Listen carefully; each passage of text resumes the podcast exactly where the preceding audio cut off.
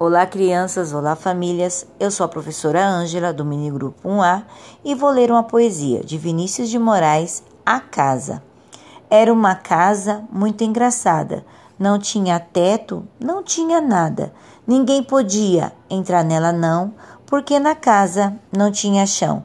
Ninguém podia dormir na rede, porque na casa não tinha parede. Ninguém podia fazer pipi, porque pinico não tinha ali, mas era feita com muito esmero na Rua dos Bobo, número zero. Espero que vocês gostem. Até a próxima. Beijos!